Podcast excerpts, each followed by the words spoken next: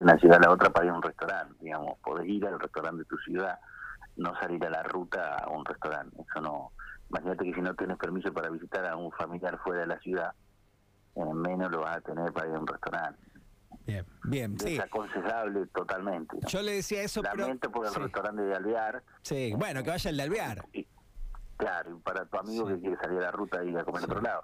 Pero en Pico debe haber un montón de lugares donde va a encontrar la misma comida y en un momento excepcional como este tendría que tener esa prudencia. Exactamente. Entonces esto... parece que lo estuviera regañando. Y por- para, por- para mí se lo merece igual. eh, Tiene nuestra edad. Sí.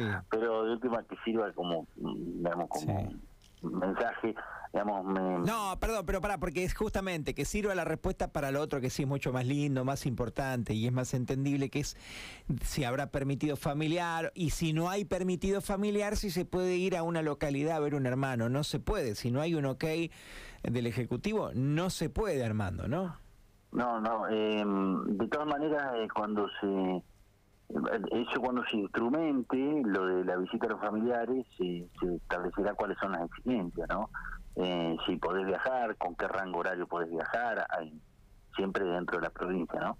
Eh, no todas las autorizaciones cuando se han hecho, las excepciones que se han hecho, siguen la misma regla. Ah, si vos me hablas del restaurante, una cosa, me decís, "Che, bueno, cuando vayamos domingo a comer en familia, sí, sí, bueno, yo tengo que decir, cuando eso se habilite, veremos cuáles son las exigencias que pone el Ejecutivo respecto de la posibilidad, aunque bajo qué condiciones vas a poder visitar un familiar. Y ojalá te puedan permitir ir de una ciudad a otra, pero no lo sé todavía.